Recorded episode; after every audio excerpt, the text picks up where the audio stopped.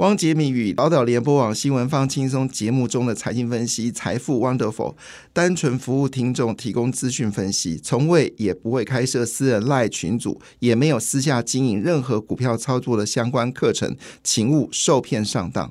大家好，我是汪杰明。你现在收听的是 Wonderful 财富 Wonderful，麻烦你一定要订阅哦，并且打开小铃铛，叮当叮当，绝对让大家啊吸收最新的国际情势以及台股的发展，在理财投资上面也有杰明最新的知识跟观点哦。今天是在利维加沙呃拜沙哈那，咱们股票哦这个开高走低哦，那最后尾盘幸好有些拉抬哦。那很多股票呢，在涨多之后呢，在昨天意外的发现到，就是有一些获利了结的卖压。昨天前一百档股票上涨的部分哦，大部分都是那些二三十元的低价股哈。那投资人这时候保持一个观望的气氛呢，确实也是有它道理，因为毕竟这段时间呢，啊外资的力道并不是那么强，所以就要回头看哦，到底本土的资金怎么买才是一个关键的要件哦。但是虽然说圣诞节前。啊，股票市场是比较呃清淡哦，但是也看出来美国股市呢，其实表现的还算不错诶。昨天美国四大指数是全面收涨的哈，那当然更在意的事情是，呃，我所一直在报欧洲股市好像都看起来是跌的哈，但是德国股市呢，在前天呢已经创历史新高了哈，欧洲股市陆续。达到历史新高的一个状态，所以美国股市要走向历史新高也是时间性的一个问题。好，那当然也要注意到，就是日本股市什么时候也可以再创呃，就是近三十年的新高，也是值得关注哦。那台湾呢，当然目标是两万点的方向不变了。好。那整体而言来看的话呢，以东北亚股市来看，日本股市呢，随着日元稍微回贬的一个状况呢，啊，昨天勉强上涨五十一点九点啊，指数呢停滞在三万两千点附近啊，收三万两千八百四十三点。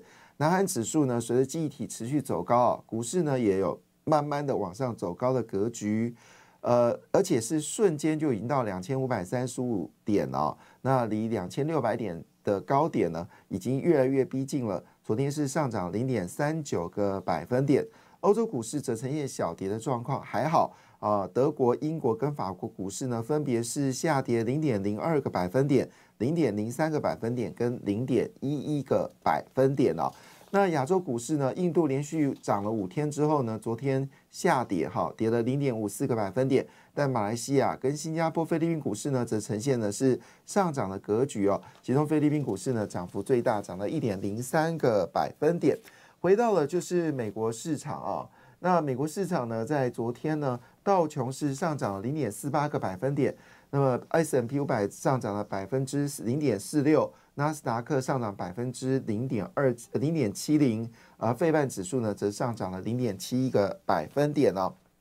那么其中呢，大家最关注的部分呢，应该还是在台积电。台积电呢连续第四天在美国 ADR 上涨啊，那么昨天涨了零点六四个百分点，联电呢也是持续往上走高，上涨零点五一个百分点。比较特别是日月光在昨天呢是修正了零点五六个百分点了，但日月光的修正没有改变整个跟细光子小封装有关的呃相关的封装啊，所以昨天金源店跟历程呢还是持续走高。最近封测股票哦，就像是旺系啦哈，它是做探针的，好旺九啦，细光子的封测吧哈，还有包括我们说的金源店呐，以及。啊，就是历程哦，其实最近表现都还蛮强的。背后当然跟这个小晶片的封装以及记忆体的封测有关系。那当然这里面要关注到，就是细光子这封测部分也有相关类股表现不错，像上权等等哦。好，那这是我们看到整个最新的一个半导体的一些讯号。那当然比较在意的是美国的超维哦，超维昨天是大涨了二点三八个百分点，但涨势最惊人的是博通。好，博通呢，随着所谓的通讯晶片的需求大幅的增加，那么博通呢，在前天上涨九个百分点之后呢，昨天继续往上飙高，上涨四点一八个百分点。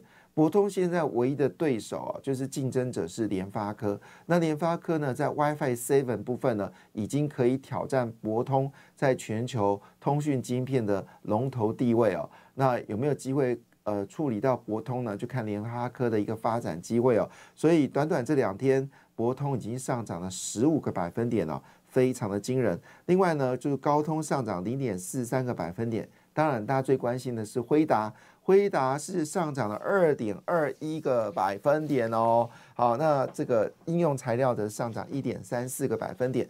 那因为在昨天我们看到台积电的供应商呢，包括像金城科技啦，哈，呃几个比较主要的公司呢，昨天表现的算是蛮抢眼的。那二纳米的战争是不是开始了呢？好，因为我们刚才讲到这个辉达哈，所以我们先来谈辉达好了。那么虽然呃美国商务部这个 Raimondo 有不断的强调说。呃，辉达你在生产什么样的晶片，我都是禁止你去卖到中国。但是呢，最近好像有一些态度的软化，因为呢，辉达说它所设计的晶片呢，只会在商用上面使用，在军事上面呢，使用上面一定还是会输给啊，就是美国一筹哦。所以呢，美国可能会开绿灯。那这个消息呢，让大家觉得，嗯，好像台积电还有台湾的产业呢，应该会得到。一些利多哈，那当然辉达是拒绝相关的评论。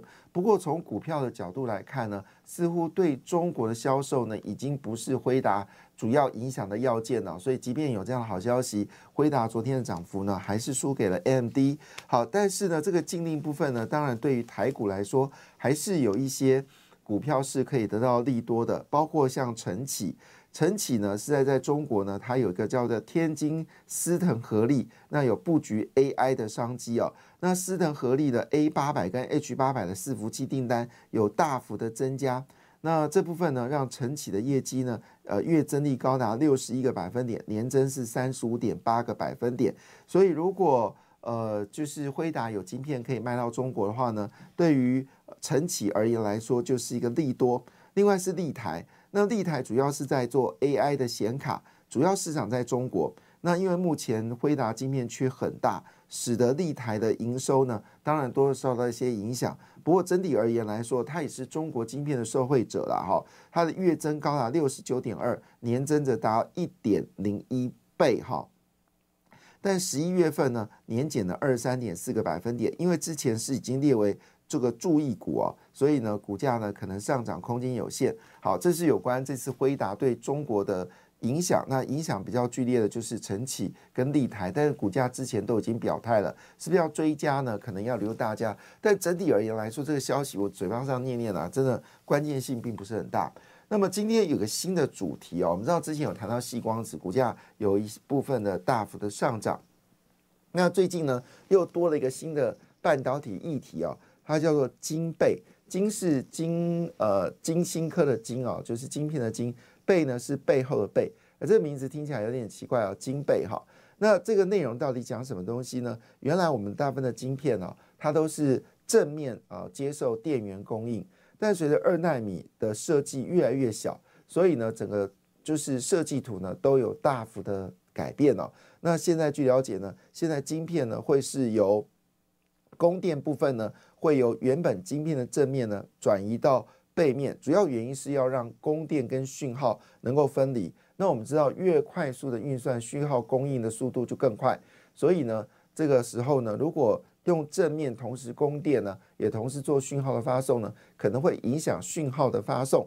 所以换个角度来说呢，整个未来的包括了就是电晶的体的萎缩，以及晶片背部供电。好，这是满足运算的两大关键哦。那当然，呃，晶片萎缩除了纳米啊会越来越小之外呢，当然也包括小晶片的设计。那重点就是我们说晶片背部供电哦。那么这个这个大的改变哦，会使得包括我们说的呃这个埋入式电源轨以及纳米细穿孔这些部分呢，都有很大的改变。那这些改变呢？包括你整个呃晶片的研磨啦，还有整个设计的部分呢，都会有很大很大的一些变化。那这变化呢，当然对于台股来说呢，就有些厂商就会成为最大的赢家。那其中一个就是万润，我们知道万润在前阵子股价有明显的一个上涨啊。那么据了解呢。它在这个所谓的中介层的材料改变呢，使得它点胶机的订单呢会大幅的增加，所以第一名呢影响的就是这个所谓的万润。那因为你整个晶片供应的这个电晶电力的供应改变了，使得艾斯摩尔它的设计呢也要有所改变哦。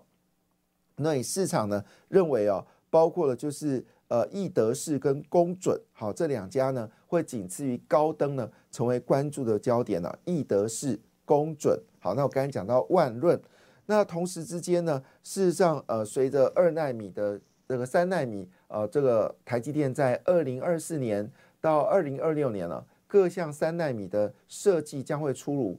那这个消息呢，也使得中沙的需求变得更多。那我们都知道呢，挡板是一个概念了。什么叫挡板呢？就是我们不可能拿呃这个呃这个和呃这个呃就是环球金做好的十二寸晶圆这么贵的晶圆拿去做试验性，因为我们知道每个节点你都需要用晶圆去测试这个节点是不是有效，所以你不可能拿一个。完整的很贵的十二寸晶圆跑去测试嘛，所以通常我们都会用所谓的呃就是再生晶圆去做测试。所以呢，现在三纳米呢已经进入到各个节点的一个发展了，所以中沙的需求呢也开始增加，特别是三纳米的需求大幅的增加，中沙的需求会增加。那一样道理，像这样的情况下，进入到二纳米，可预期的中沙的业绩呢有可能大幅的增加。另外一部分，因为你把整个所谓的充电部分呢，转到了背面了，所以整个测试材料分析跟测试呢，都要翻天覆地的改变了。所以这个这些所谓的材料分析测试，当然大家最注意到就是宏康跟怡特嘛，哈，这两个家是台湾主要公司。像以前这种所谓的分析研究实验者啊，基本上都是以美国的厂商为主了哈。那随着台积电本土化之后呢，宏康跟这个怡特呢，就得为最大的这个受惠者。另外还有一家就是呃泛全啊，这个大家比较陌生哦。主要关键点还是在宏康跟怡特。那因为这个新的架构呢，台积电二纳米也会采用新的架构，而这新的架构有别于过去的架构，肯定需要更多的检测。所以市场认为说，像是宏康啊、凡轩、呃凡全跟怡特呢，可能会是未来在检测。最大的赢家，那这次呢，台积电一定会努力在二纳米进行突破，所以一定会发花更多的精力呢，在研究晶倍供电。好，因为这是半导体的新的决胜点，因为现在来自于英特尔跟三星的攻击力道越来越强劲，而英特尔呢，已经放弃在三纳米、五纳米的四纳米的研发，直接弯道超车，跳过二纳米。呃，透过三纳米、四纳米跟五纳米，甚至六纳米，哈，直接进攻二纳米。那这部分呢，其实对于英特尔来说，它在电晶体的微缩技术里面还是具有竞争力哦。所以市场来说，二纳米将是另外一个生死决斗点哦。所以晶变、晶倍供电呢，一定成为台积电好关呃重中之重。因此，它一定会结合它的上游厂商来做这个努力哈。好，我们再把整个公司名称再跟大家讲哦。呃，在所谓的嗯，就是呃，就是跟艾斯摩尔有关的，就有包括了像是我们说的公准，还有易德士跟嘉登。那在所谓的点胶机部分，就是万润；在挡板，好，就是我们说的呃这个再生晶圆部分，就是中沙。好，这些呢很可能哦，在检测部分就是。宏康跟怡特好都会因为新的所谓的晶变供电的题材好可能有机会上涨。当然二纳米还有一段时间，好它并不是明天就会发生。所以做这些股票，当然你一定是有耐心等待它的上涨。三纳米获利，二纳米成为竞争的焦点。好，今天新的议题叫做晶倍供电。好，这是新的议题啊。那当然这时候我们就要听到股市名家张席。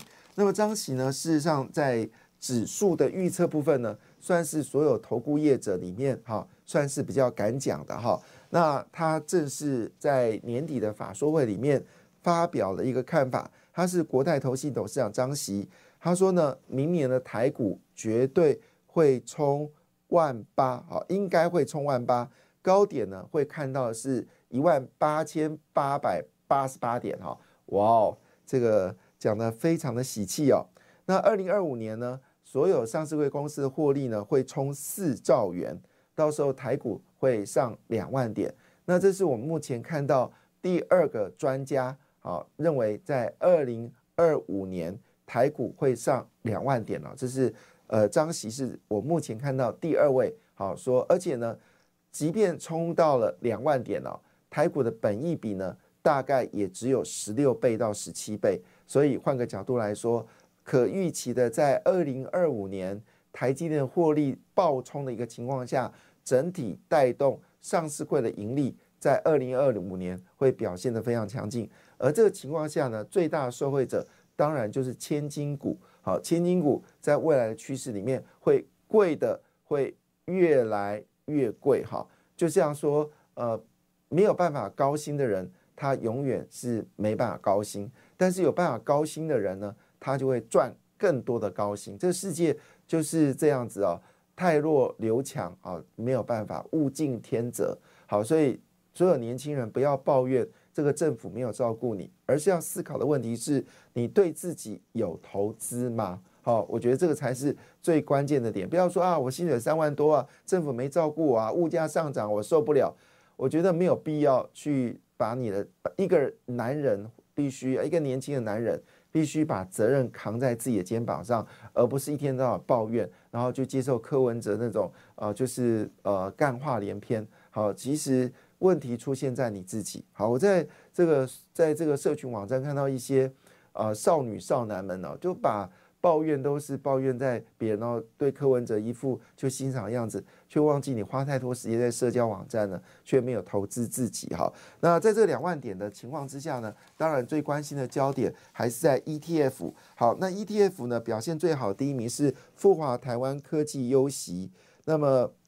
啊，第一名是大华优利高息填息三十，报酬率十二点六七。另外是富华台湾科技，另外还有包括群益半导体收益以及凯基优选高股息三十，表现非常好。感谢你的收听，也祝福你投资顺利，荷包一定要给它满满哦。请订阅杰明的 Podcast 跟 YouTube 频道财富 Wonderful。感谢，谢谢 Lola。